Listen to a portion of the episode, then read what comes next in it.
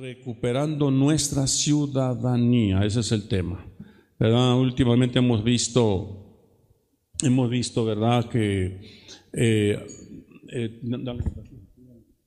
hemos visto problemas ¿verdad? en Estados Unidos con los que están allá, migrantes, buscan ciudadanía americana. ¿verdad? Ahora que fue el huracán y que estuvo pegando en aquellas ciudades, en Nueva York y otros lugares, yo veía en las noticias que los migrantes no piden ayuda al gobierno porque tienen temor a que los deporten y se quedan con su sufrimiento, se quedan con su, con su aflicción. No sé de qué manera logran ayuda, pero tienen miedo a pedir ayuda al gobierno porque les pueden deportar. Entonces, buscan la ciudadanía americana, pero eso requiere de una serie de requisitos allá. Y hay gente que viene a nuestro país, México, por ejemplo, no sé si ya has fijado, Alfredo, gente que ha venido por Chiapas, que creo que son haitianos, ¿verdad? Haitianos que están de paso y van hacia, hacia Estados Unidos, pero algunos se quedan en México. Y no solo haitianos, sino de otras partes de Centroamérica, y buscan ciudadanía mexicana. Amén. Nosotros igual, nosotros también estamos de paso somos peregrinos por esta tierra y buscamos una ciudadanía. Esa ciudadanía, ¿verdad? Es la ciudadanía del cielo. ¿Todos están de acuerdo conmigo? Amén. Aleluya. Entonces, pues estamos en ese proceso, ¿verdad? De, de esa transición hasta que lleguemos a tener nuestra ciudadanía celestial. Amén. Bueno, vamos a ver este tema decía yo, la ciudadanía, recuperando nuestra ciudadanía. ¿Todos traen su pasaporte? Amén. Sí, porque para eso se necesita, se necesita pasaporte. Ah. Este hermano Job, ¿dónde estás Job? Julie, ¿traes pasaporte, hijo? ¿Y el de tus hijos? ¿Sí? ¿Alguna vez ha viajado usted a algún estado, a algún país? Usted necesita llevar el pasaporte suyo, el de su esposa, el de cada uno de sus hijitos, ¿verdad? Y el pasaporte y, el boleto. ¿Ya compró su boleto? ¿Ya lo compró? ¿Verdad? Hay varias, hay varias aerolíneas que lo pueden llevar. Algunas aerolíneas eh, son, no son muy seguras, pero para llegar al cielo hay una sola, que es la de la aerolínea del Señor Jesucristo. Es el único que lo puede llevar al cielo. Amén. Jesús dijo, yo soy el camino, yo soy la verdad, yo soy la vida. Nadie viene al Padre sino por mí. Así que no se vaya usted por otras aerolíneas. La aerolínea correcta es la aerolínea Jesús Air, ¿verdad? Algo así tiene que llamarse. Jesus Air. Amén, en inglés. Bueno, Gloria a Dios. Amén. Esté usted seguro de su, de su pasaporte y de su boleto. Vamos a ver la primera diapositiva. El privilegio de pertenecer a una ciudad o país. Esa es una ciudadanía. El privilegio de pertenecer a una ciudad o país. Las escrituras presentan a los creyentes como viviendo en dos mundos. ¿Sí sabe usted que está viviendo en dos mundos? Dice, imagínense a nuestros americanos, mexicanos ahí en Estados Unidos. Viven en dos mundos, ¿verdad? Son mexicanos, pero están en otro país, ¿verdad? De migrantes. Allá son migrantes y son mexicanos, están así como que cuidándose de la migra y cuidándose de, de sus asuntos aquí en México. Amén. Entonces, lo mismo pasa con el cristiano. Al ser miembros de la sociedad humana y de la ciudadanía celestial, somos miembros de la ciudadanía celestial.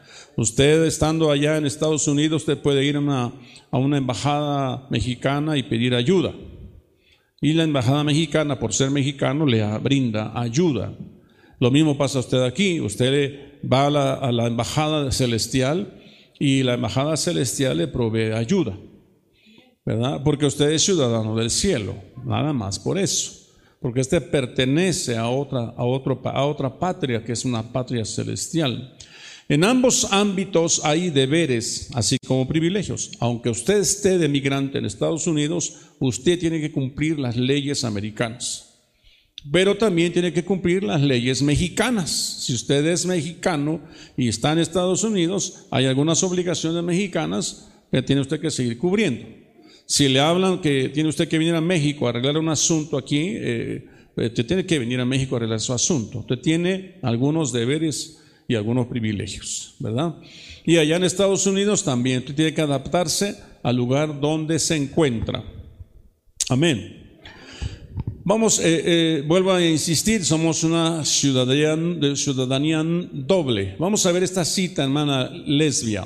Dice Mateo 22, 21. Ellos le dijeron del César entonces. Él les dijo, pues dad al César lo que es del César y a Dios lo que es de Dios. Usted está en una doble ciudadanía.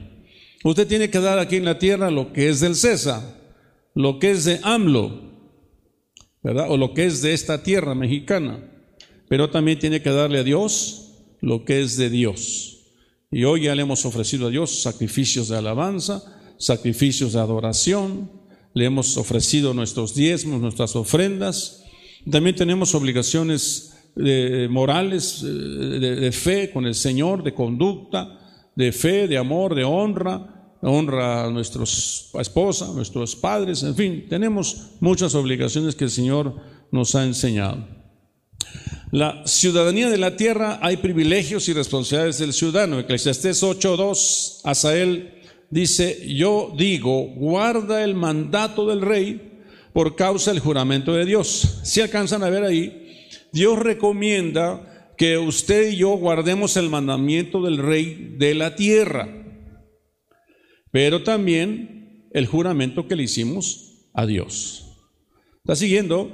Todos están aquí, todos traen sus, sus pasaportes, todos traen, saben cuáles son sus reglas, sus normas para vivir en esta tierra, y sabes cuáles son las normas y reglas para vivir en el cielo. Amén. Tiene usted que eh, conservarla, porque mire que le pueden preguntar el himno nacional para ver si usted es mexicano. Pero también le pueden preguntar el himno celestial para ver si usted es celestial. ¿Cuántos se saben el canto del Cordero? Dice el Apocalipsis capítulo 14, eh, ¿verdad? Dice que ellos cantaban el canto del Cordero, el cántico del Cordero. Entonces usted debe sabérselo, ¿verdad? Y si no, le van a preguntar, a ver si usted dice que es celestial, dígame los diez mandamientos. Sí, con mucho gusto. Sé cuáles son mis obligaciones. Amén. ¿Cuántos dirían sus obligaciones? ¿Cuántos dirían, no tendrás dioses ajenos delante de ti, ni te inclinarás a ellos, porque yo soy Jehová tu Dios, que visito la maldad de los padres sobre los hijos, tercera y cuarta generación de los que me aborrecen, y hago misericordia a millares de los que me aborrecen. ¿Cuántos dirían, honrarás a tu padre y a tu madre? ¿Cuántos dirían, santificarás el día de reposo? ¿Cuántos dirían eso? Amén. Porque esas son nuestras normas de vida con en, la, ciudadanía celestial. Amén. Pero también todos tenemos una, una responsabilidad aquí en la tierra, ¿verdad? Obligaciones también aquí en la tierra. Ciudadanía celestial y la esperanza cristiana. Ahora vamos a hablar de la ciudadanía celestial. Vamos a hablar de Filipenses 3:20. Dice, porque nuestra ciudadanía, Oscar, está en los cielos de donde también ansiosamente esperamos a un Salvador, el Señor Jesucristo. Aleluya. Tu ciudadanía no está aquí en la tierra.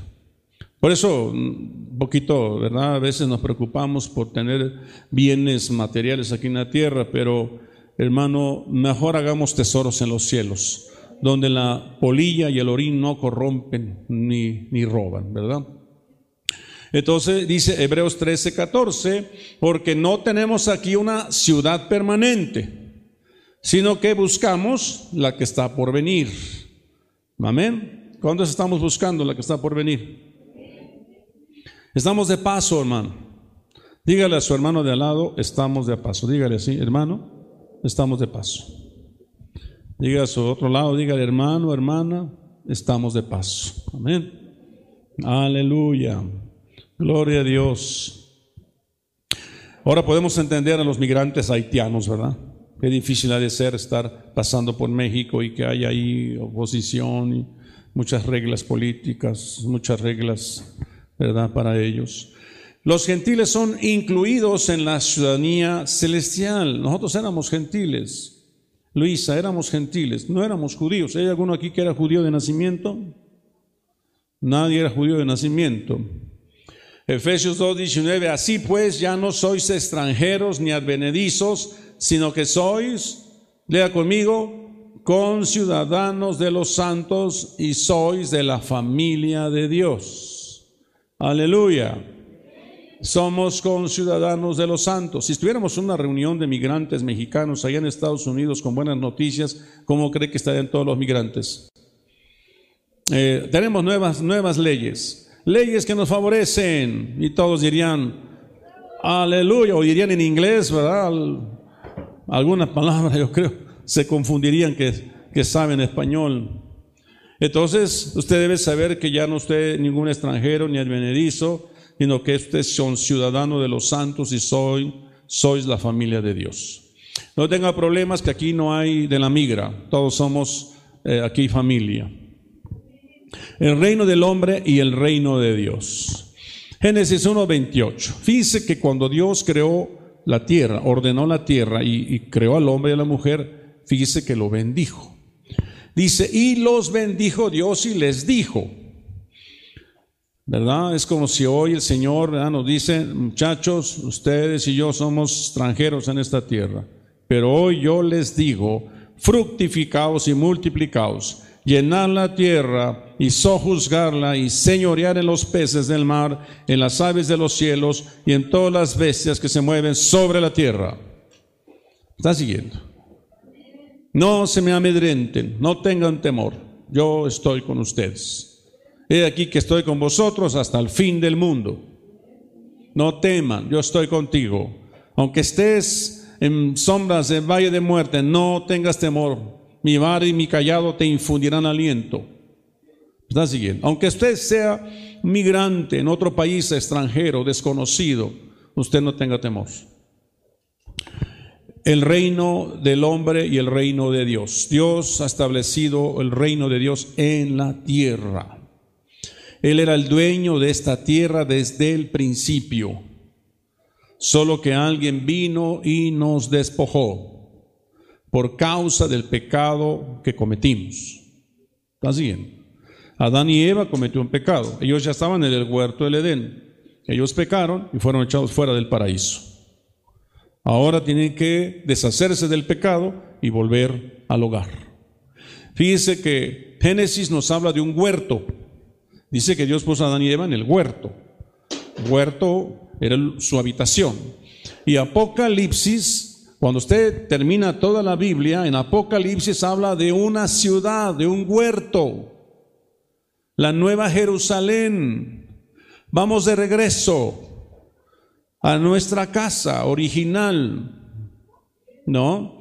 No dice la Biblia, unges mi cabeza con aceite, mi copa está rebosando. Ciertamente el bien y la misericordia me seguirán todos los días de mi vida y en la casa de Jehová moraré por largos días. Ahora, esta, esa casa hoy en día es movible, esa casa somos nosotros. Es Dios en medio de nosotros. Él habita en medio de nosotros. El que habita al abrigo del Altísimo morará bajo la sombra de su omnipotencia. Él nos protege. Amén. Se pasea en medio de nosotros. Estamos seguros. Él es el pastor de las ovejas. Amén. Está cuidando a su rebaño. Pero no nos vamos a quedar aquí en la tierra. Por más que querramos palacios aquí en la tierra, por más que queramos carros, que querramos comodidades, no, nuestra ciudadanía no está aquí en la tierra, está en los cielos. Y dice, y los bendijo Dios y les dijo, fructificado. Te pregunto, ¿te estás fructificando? Y multiplicaos, ¿te estás multiplicando? Dios quiere. ¿Sí sabe usted que los judíos se multiplican? ¿Sabe que los judíos se fructifican? Se ayudan entre ellos. Llegan a una tierra y casi la conquistan, una conquista económica. Hay una conquista ahí, se establecen su religión y la imponen. Amén. ¿Me está siguiendo? Y luego dice, llenad la tierra. ¿Está usted llenando la tierra? ¿Cuántos aquí eh, fueron presentados delante de Dios? Muchos de nosotros ya nos vimos presentados, ¿verdad? Presentamos a nuestros pequeñitos. Cada vez que usted presenta a un niño, usted está diciendo, Señor, estoy llenando la tierra. Porque cada niño representa un Cristo aquí en la tierra. ¿No? Un hijo de Dios. ¿Verdad? Y cada uno de ustedes le decimos, eh, les presentamos a nuestros hermanos Josué Eduardo Salgado. ¿Quién es Josué Hernández Salgado? Eh, ¿No eres Josué? Ah, ok. Josué Eduardo Salgado. Ok, bienvenido Josué. Dios te bendiga. Hagamos un aplauso. Amén. Bienvenido. Gloria a Dios. ¿Quién es Eder Emanuel Yepes? Ah, bienvenido eh, Eder Emanuel. Damos un aplauso al Señor. ¿Quién es Mayra Yepes? Ah, bienvenida Mayra. Dios bendiga. ¿Quién es Marcela Dolores? Marcela Dolores. Marisela. Ah, bienvenida Marisela, bienvenida, te bendiga. Gloria a Dios. ¿No me hace falta la pequeñita que está al lado de Margarita? ¿Sí? No. Ya le hemos presentado, no falta nadie. ¿Quién más falta? Nadie. Que como tenemos cubrebocas, ahora no sé ni quiénes somos. Todos vienen enmascarados. Bueno, eh, bienvenidos a ustedes. Ahora ustedes son eh, presentados delante de Dios. Y al presentarlos estamos llenando la tierra de Cristos, o sea, de creyentes. De, la primera vez que se dijo a los cristianos, cristianos, fue allá en Antioquía, dice la Biblia. Y cristiano quiere decir uno que se parece a Cristo. O sea, lo que ellos quieren es que nos parezcamos a Cristo.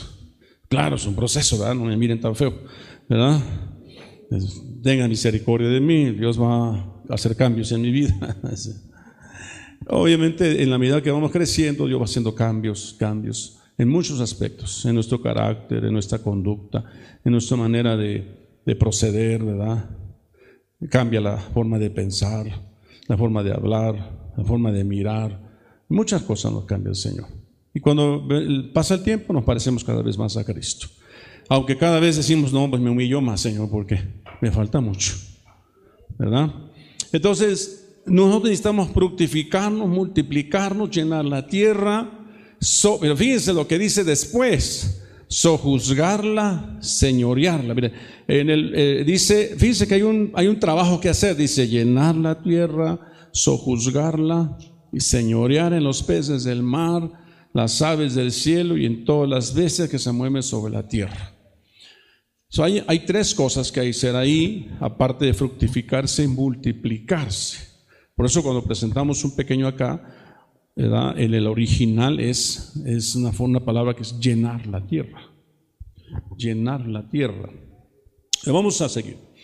Dios puso al hombre en una posición especial sobre la tierra como tal, tenía que llenar la tierra, sojuzgar la tierra y señorearlo en todo. Ese es nuestro trabajo hacia Él. Ese es nuestro trabajo. Pero eh, necesitamos comprenderla. ¿Qué significa llenar la tierra? Eh, hay una palabra hebrea que es malé y que está en amarillito, algunas palabras que sobresalté, que es llenar, abastecer y la palabra perfecto me gustó. Entonces, abastecer. Necesitamos llenar la tierra, abastecerla, llenarla, hacerla perfecta. Necesitamos transformar nuestra colonia en Villas de San José. Necesitamos transformar nuestra colonia allá en, en Coacalco, donde estemos viviendo. Necesitamos ser una influencia en el trabajo. Necesitamos cambiar la central de abastos. Necesitamos ser una influencia en la escuela. Dios quiere que llenemos la tierra. Amén. Eso nos habla de aumentar el número de creyentes. Eso es lo que está, lo que está insinuando. Porque cuando Dios bendijo a los peces y a las aves que habían salido del mar, dijo, y multiplíquense, fructifíquense, llene las aguas. Y vaya que usted van los pescadores y traen, y no se acaba el pescado, sigue habiendo pescado mundial. En muchas partes de la tierra hay atún, van o tiburón, ¿verdad? O lo que necesiten para comer. Vemos que probablemente se refiere a que debían poblar toda la tierra con descendientes. Necesitamos. Mire, yo a veces les digo, si no traen almas nuevas a la iglesia, cuando menos tengan hijos, ¿verdad? y una vez di un tema de matrimonios y les hablé de la importancia de, de la pareja, en fin. Y casi todas las parejas que en ese curso tuvieron un hijo en el transcurso del siguiente año, año y medio. Se multiplicaron. ¿Verdad? El cumplimiento de eso se ve en Apocalipsis 7.9. Entonces, la palabra, eh, eh, este pasaje que está en Génesis, se ve cumplido en, en Apocalipsis 7.9. Después de esto miré y aquí una gran multitud la cual nadie podía contar, de todas las naciones y tribus y pueblos y lenguas que estaban delante del trono y de la presencia del Cordero, vestidos de ropas blancas y con palmas en las manos. Hay una multitud que va a estar ahí de todas las lenguas, tribus y pueblos. Ahí van a estar. ¿Verdad? Esa palabra se va a cumplir. Cada día hay más misioneros que salen a predicar el Evangelio en el mundo entero, aunque es insuficiente. La mies es mucho, los obreros son pocos. Pero Dios promete que la palabra será predicada hasta lo último de la tierra, ¿verdad? El trabajo se haría entre todos, no es un trabajo nada más para Noemí, es un trabajo para Dolores, es un trabajo para Gloria, es un trabajo para Vicky, es un trabajo para Nedina, es un trabajo para todos. Para todos es un trabajo, es llenar la tierra. Ahora, ¿qué significa señorear? Señorear la palabra radá, eh, significa pisotear. Pisotear. Puse en amarillo dominar. Puse en amarillo señorear otra vez.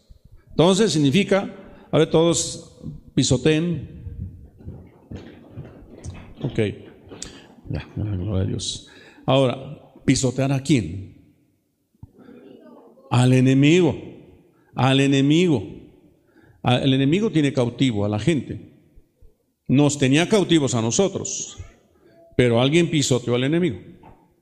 Alguien dijo, suéltame a Ulises, suéltame a Luisa, suéltame a Rita, suéltame a Edith, qué sé yo. Alguien tomó su papel de llenar, de señorear, se lo tomó en serio. Amén. Alguien tocó el shofar muy fuerte y dijo, en el nombre de Jesús, tú o alguien agarró el pandero. Cada golpe de la vara justiciera de Jehová será con pandero y con, y con eh, arpa. Cada golpe de la vara justiciera es espiritual, es un golpe en el mundo espiritual. El chofar es un golpe en el mundo espiritual. Amén. Alguien habló fuerte, porque hasta la voz Dios usa para hacer huir al enemigo. Entonces, pisotear, dominar, señorear. Ese es nuestro trabajo. Ahora, eh, eh, cuando usted baja la guardia, el enemigo está ganando. ¿Se acuerda de cuando Moisés subió al, collado con las manos arriba? Y Josué peleaba con Amalek. Y mientras Moisés levantaba las manos, Josué prevalecía sobre Amalek.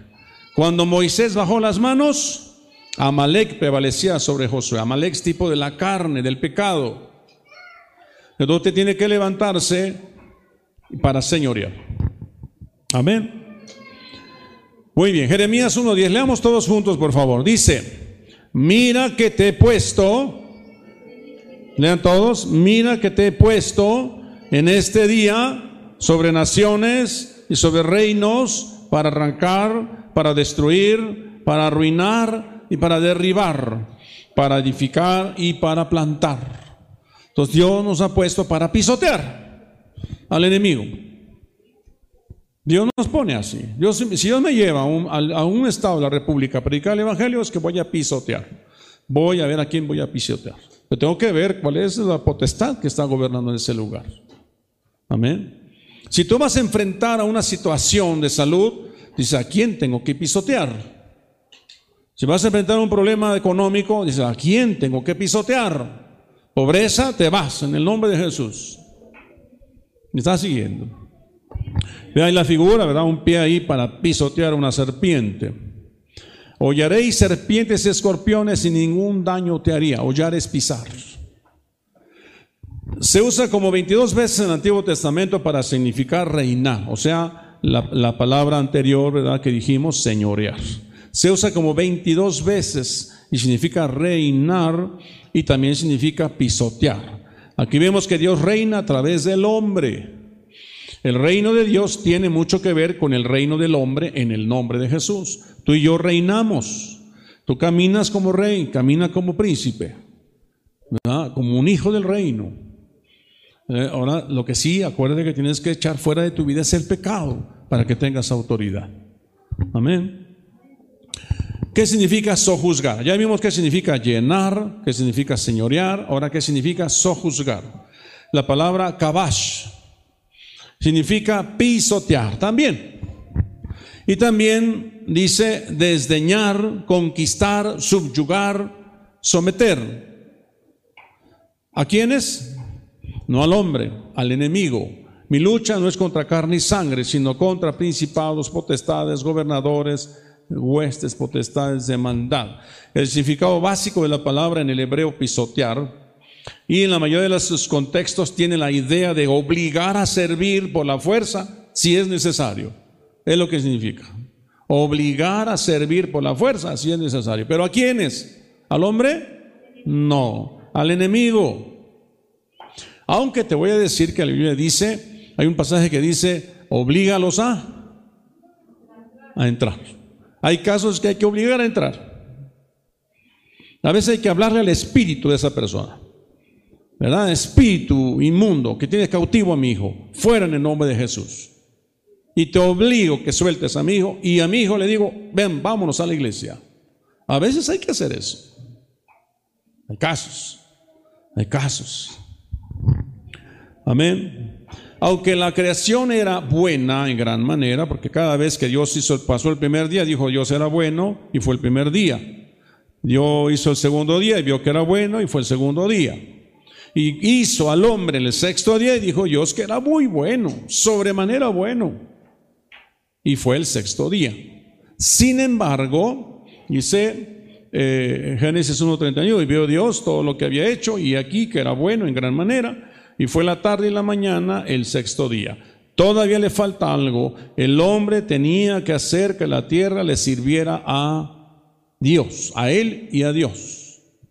Por eso dio autoridad para para sojuzgar a los peces, a las aves, tiene que tener, hay una autoridad que tenemos que desarrollar. Amén. El reino del hombre, otra vez el reino del hombre y el reino de Dios. Y si los bendijo Dios y les dijo. Es importante, cuando Dios nos dice fructificar, multiplicar, eh, llenar, sojuzgar, señorear, es una bendición. O sea que fructificarnos es una bendición. Multiplicarnos es una bendición. Llenar la tierra es una bendición. Pisotear es una bendición. Obligar a servir a un espíritu inmundo es una bendición. Porque Dios lo dijo. Yo te doy autoridad, tú hazlo. Pero papá, hazlo. ¿Alguna vez te han dicho eso? Te han aconsejado, mira, tú ve y dile así, así, así. Pero papá, hazlo. Y vas a ver el resultado. Y cuando el hijo va y lo hace, todo sale bien. Papá, tenías razón. Tenías razón, papá. Mira que fui que le dije así, así, todo resultó. Dios nos dice, hazlo, yo estoy contigo. No, es aquí que estoy con vosotros hasta el fin del mundo.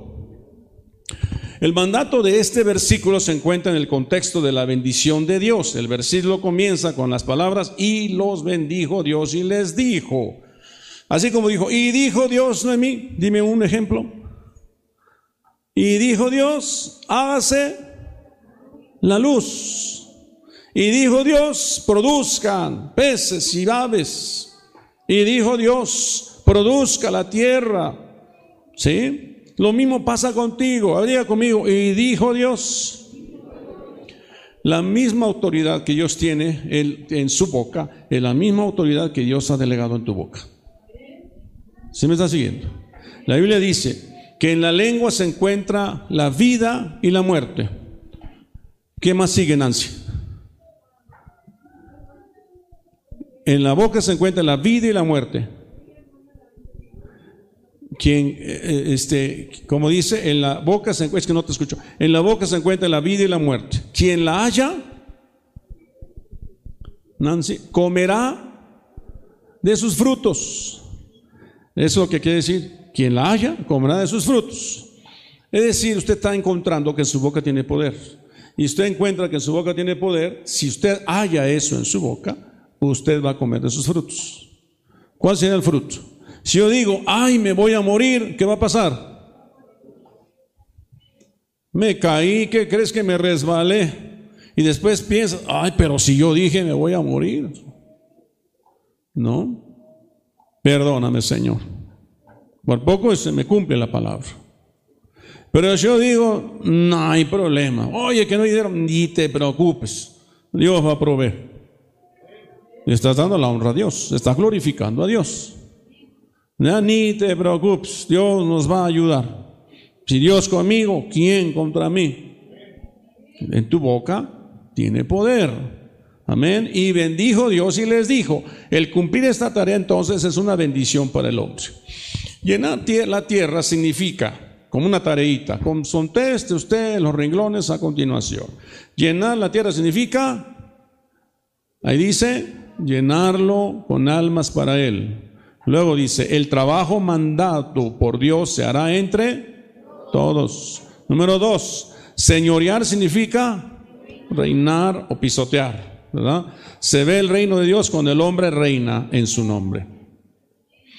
En su nombre, no en tu nombre, Dolores, ¿eh? es en el nombre del Señor. Sojuzgar significa obligar a servir a la fuerza, si es necesario. Aunque la creación era buena, en gran manera todavía le faltaba algo. El cumplimiento está, de esta tarea es una bendición para el hombre, que tú tomes esa autoridad que Dios te ha delegado. Hebreos 11:8 dice, por la fe Abraham, siendo llamado, obedeció para salir al lugar que había de recibir como herencia. Hay una herencia que Dios le ha delegado, Frida. Y en obediencia a ese llamado, dice que Abraham obedeció para salir al lugar que había de recibir como herencia. Y salió sin saber a dónde iba. Amén. Usted sale sin saber a dónde va. Usted nada más le cree a Dios. Hebreos 11:9. Por la fe habitó como extranjero en la tierra. ¿Usted dejaría su casa? ¿Usted dejaría su hogar, su casa, su comodidad? Porque Dios le dijo, sal de esta parentela y vete a una tierra que te mostraré. ¿Usted saldría? ¿No? Pues es lo que está haciendo todos los días. Todos los días usted está saliendo de la forma de vivir que tenía antes. Todos los días usted está saliendo de esas maldiciones ancestrales que heredó. Usted, dice, no me enorgullezco de, mi familia que era alcohólica. No me enorgullezco de mi familia que eran idólatras. No me enorgullezco de mi familia que eran eh, perversos. Pero yo de ahí salí ya no vuelvo atrás. No, ya no vuelvo atrás. Sí, amo mi familia, amo mi esposa, amo mi padre, amo mi madre, pero yo ya no vuelvo a esa forma de vivir. Salí de, de esa ciudad para ir a otra ciudad. Amén. Esa la recibí por herencia, todavía no me la dan, pero ya está prometida. Y salió sin saber a dónde iba. Hebreos 11:9. Por como extranjero en la tierra, prometida como en tierra ajena. Estábamos en tierra ajena, morando en la tienda con Isaac y Jacob, con sus hijos, coherederos de la misma promesa. Sus hijos son coherederos de esa promesa. Brian, Jessica, tu nieto, Noemí, cada uno de ustedes tiene hijos, tiene nietos y cada uno de ellos son herederos. ¿O no? Aquí le deja la herencia a los hijos. Amén. Hebreos 11:10, pero fíjense muy bien en, este, en esta cita porque esperaba la ciudad, a ver, lean conmigo esta parte porque es muy importante para mí, pues porque esperaba la ciudad que tiene fundamentos, cuyo arquitecto y constructor es Dios. Fíjense que hay una ciudad que nosotros anhelamos esa herencia, porque ahí el arquitecto es Dios, ahí el constructor es, es Dios, ahí el fundamento es Dios. ¿No? ¿O acaso usted preferiría el sistema del mundo.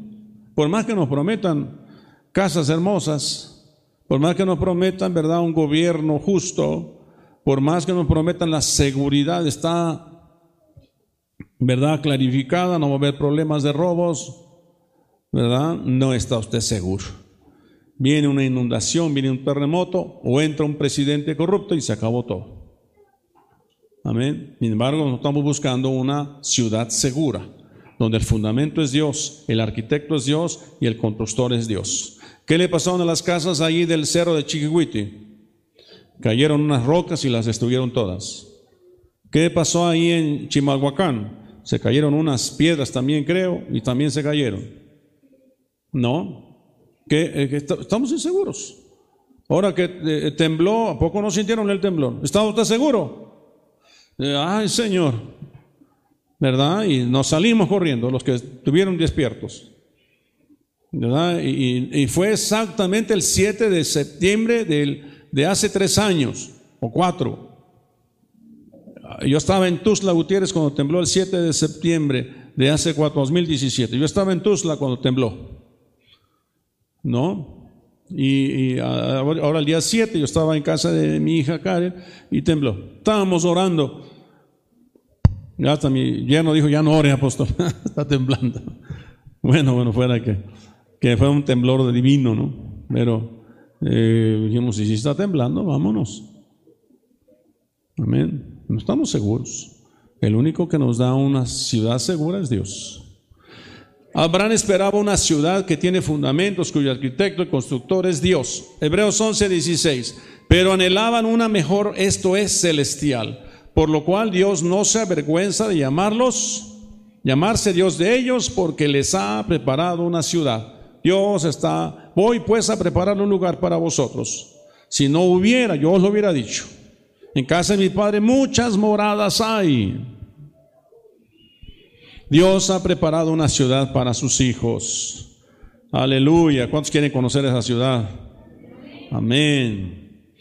Hebreos 13, 14, porque no tenemos aquí ciudad permanente, sino que buscamos la porvenir. No tenemos aquí una ciudadanía permanente, sino que buscamos la porvenir.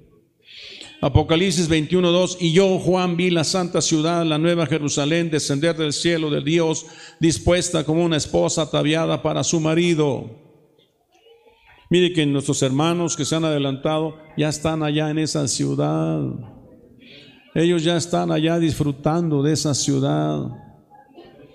Ellos ya vieron que las calles sí son de oro y el mar es de cristal. Sus fundamentos son piedras preciosas y sus puertas son perlas. Sus muros son altos. Y los que habitan ahí, dice la Biblia, que miden como la medida de un ángel. Porque la estatura que usted va a tener allá no va a ser como la que tiene usted ahorita aquí. Allá no le van a decir chaparrito. Allá le van a decir, ¿verdad? Hola mi ángel, ¿cómo está? ¿Verdad? Porque usted va a tener el tamaño de un ángel. Amén. 144 de medida de hombre para que le eche una, una, cuenta. 144 de la medida de un hombre, dice. Codos de la medida de un hombre. 45 por 144, usted nada más calcule. Yo, Juan, vi la santa ciudad, la nueva Jerusalén, descender del cielo de Dios. Juan vio la santa ciudad, la nueva Jerusalén. Aparentemente la idea de una ciudad estaba implícita en la palabra sojuzgar. Por eso es importante sojuzgar, Lemuel necesitamos conquistar, ¿verdad? Yo creo que si Dios nos dijera, según lo que sojuzgues es lo que te voy a dar en el cielo, ¿qué haríamos, Gloria? Según lo que conquistes aquí en la tierra, lo que pisotees, eso va a ser tuyo. ¿Qué haríamos, Lemuel? Pues nos ponemos a pisotear, ¿verdad? Nos ponemos a sojuzgar, a llenar, a señorear, ¿verdad? A obligar por la fuerza, si es necesario, el enemigo que se vaya. ¿Ok? O te acomodas y dices, bueno, pues que me siga pabullando. Total, ya tengo ahí un cachito allá en el cielo. No, porque también quieres que esté tu esposo. También quieres que esté tu hija, tu hijo. No se los vas a dejar al diablo, ¿sí? Para que en lugar de que tú lo pisotees, él, el diablo pisotea a tu hijo, a tu hija o a tu esposo. ¿Por qué tú crees que él va a hacer lo mismo? Tú me pisoteas, yo te pisoteo. ¿Ok? Aparentemente la idea es sojuzgar. Eh, eh, le repito Génesis 1.28, y los bendijo Dios y les dijo, fructificad, multiplicaos, llenad la tierra, sojuzgarla y señorear en los peces del mar, etc.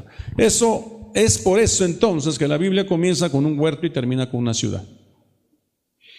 Génesis, huerto. Apocalipsis, ciudad.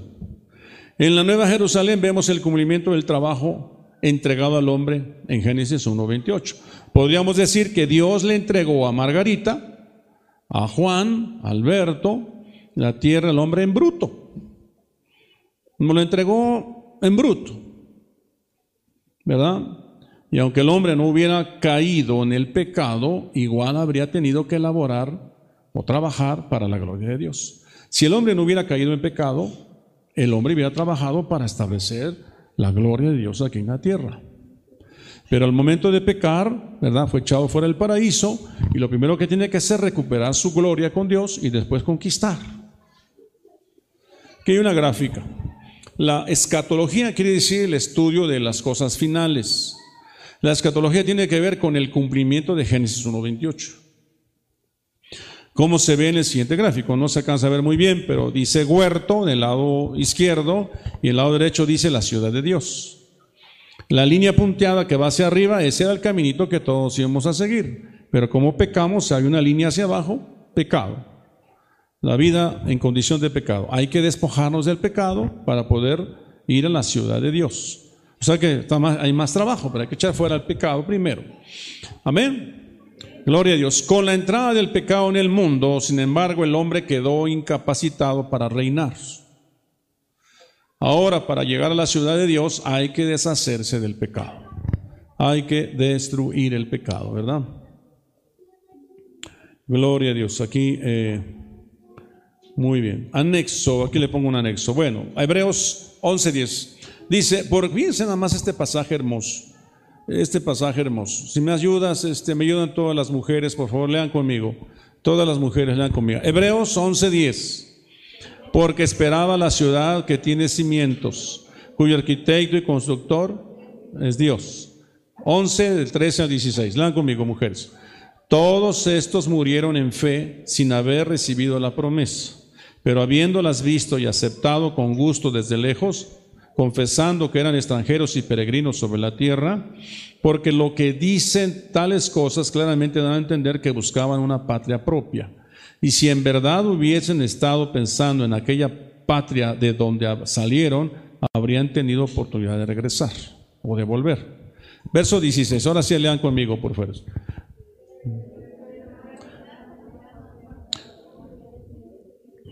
Pero en realidad anhelaban una patria mejor, es decir, celestial, por lo cual Dios no se avergüenza de ser llamado Dios de ellos, pues les ha preparado una ciudad.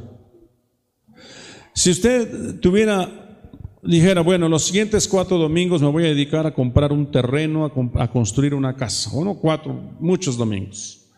Pero tengo la posibilidad de reunirme en la iglesia para, para eh, eh, dedicarme a las cosas de Dios. ¿Qué sería para usted más importante? ¿Verdad? Las cosas de Dios. Porque si usted se pone a construir, se va a quedar con su construcción mientras los demás se van con el Señor. En cambio, si yo me dedico a buscar a Dios y ahorita viene el Señor, yo tengo un lugar allá en el cielo. Yo tengo un lugar allá en el cielo. Una ciudad cuyo fundamento es Dios, cuyo arquitecto es Dios, cuyo constructor es Dios. Amén. Ese es el punto. ¿A qué nos estamos dedicando más? ¿Dónde está nuestro corazón? Ahí está nuestro tesoro. Vamos a los varones, por favor. Varones, Hebreos 12, 22 al 23. Dice, vosotros en cambio os habéis acercado al monte Sión y a la ciudad del Dios vivo, la Jerusalén celestial y a miriadas de ángeles, a la asamblea general e iglesias de los primogénitos que están inscritos en los cielos, y a Dios el juez de todos, y a los espíritus de los justos hechos ya perfectos. Hebreos 13, 14 porque no tenemos aquí una ciudad permanente, sino que buscamos la que está por venir.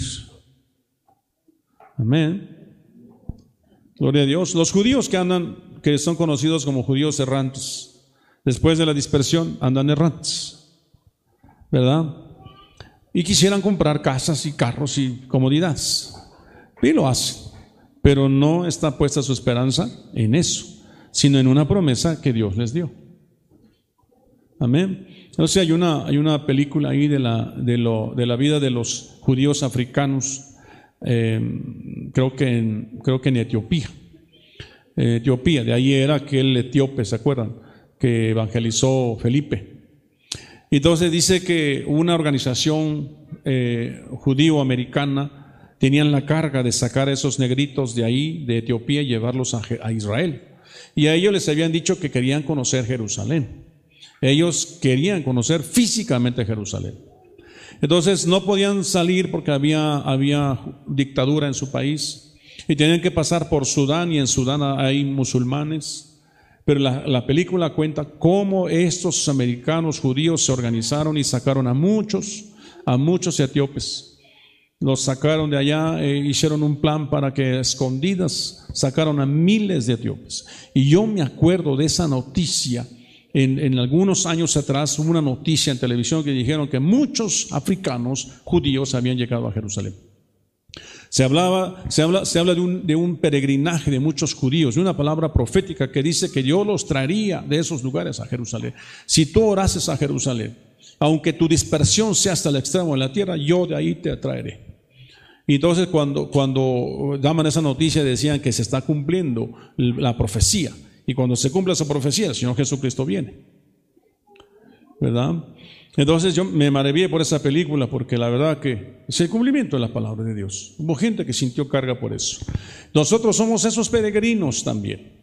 Y tenemos que ser sacados, arrebatados. Tenemos que ser, eh, escapar de este mundo.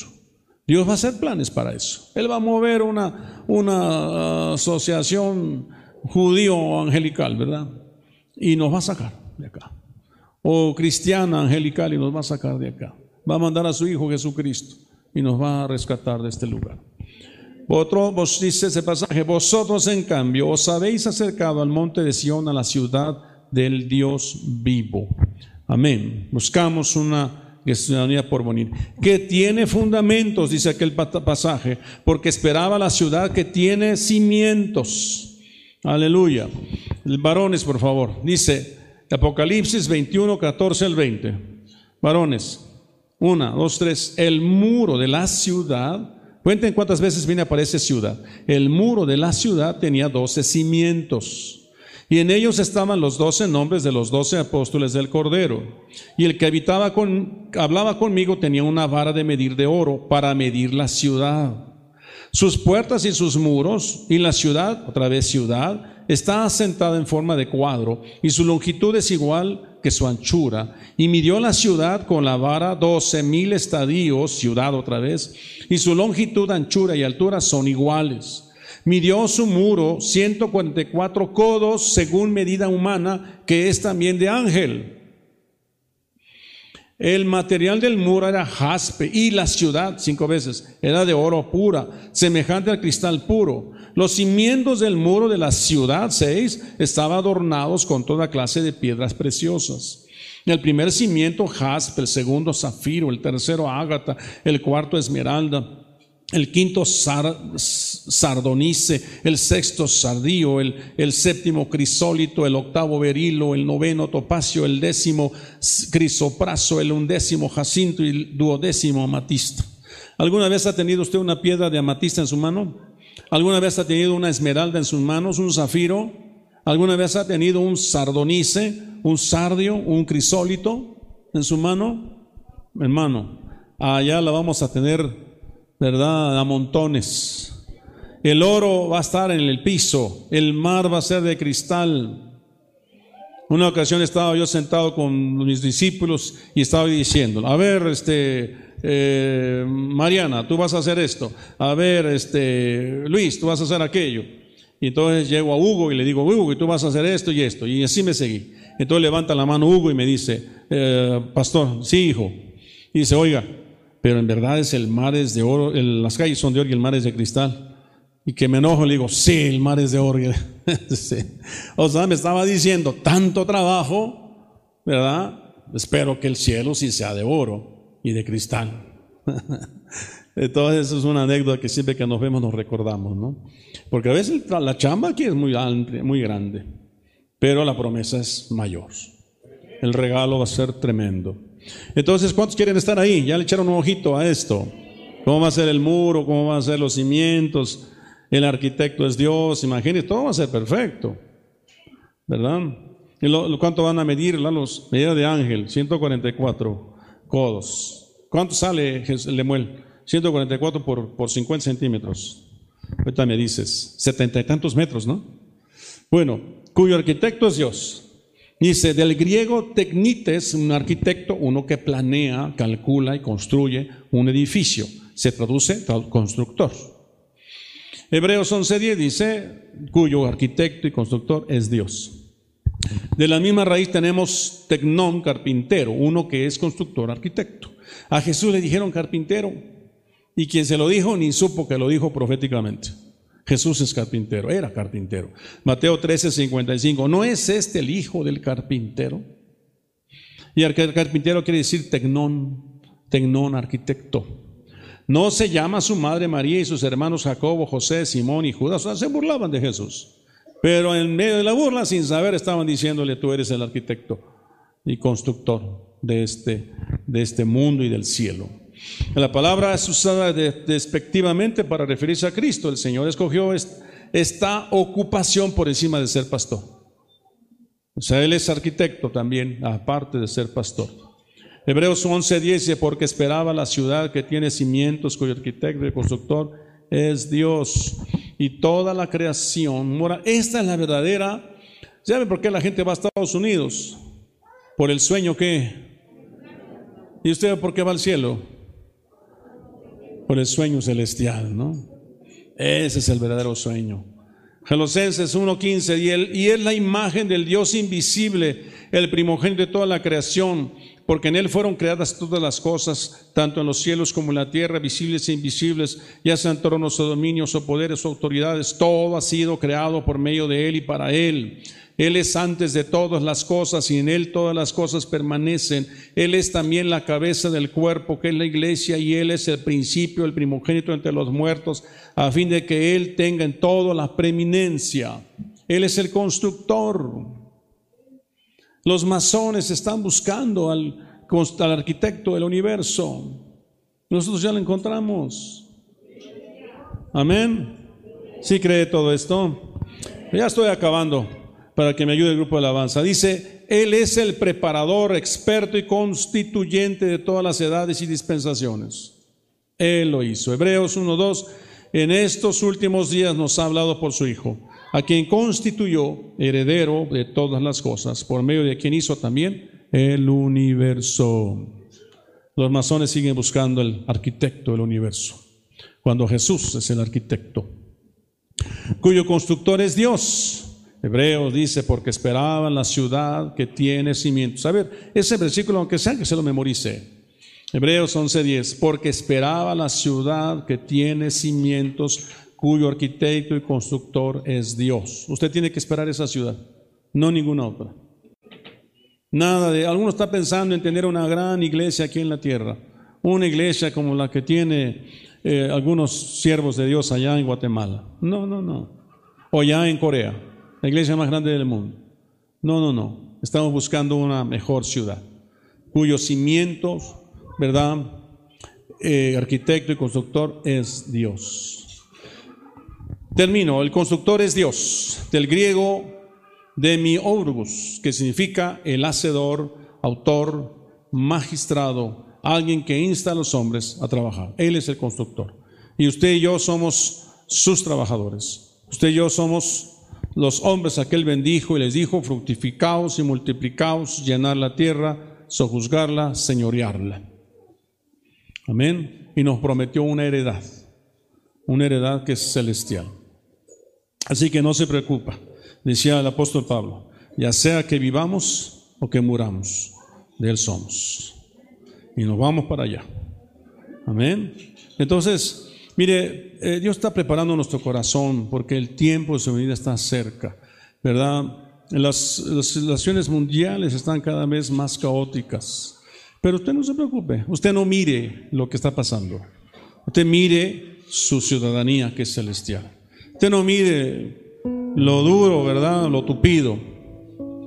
¿Verdad? Dice la vida, caerán a tu lado mil, diez mil a tu diestra, mas a ti no llegará.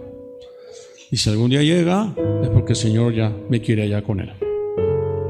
Y yo sé que mi ciudadanía está garantizada.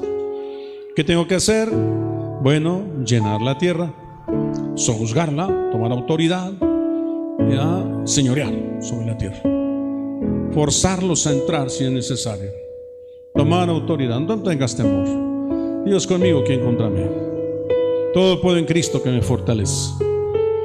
Amén. Glorifique a Dios siempre. Su ciudadanía es celestial.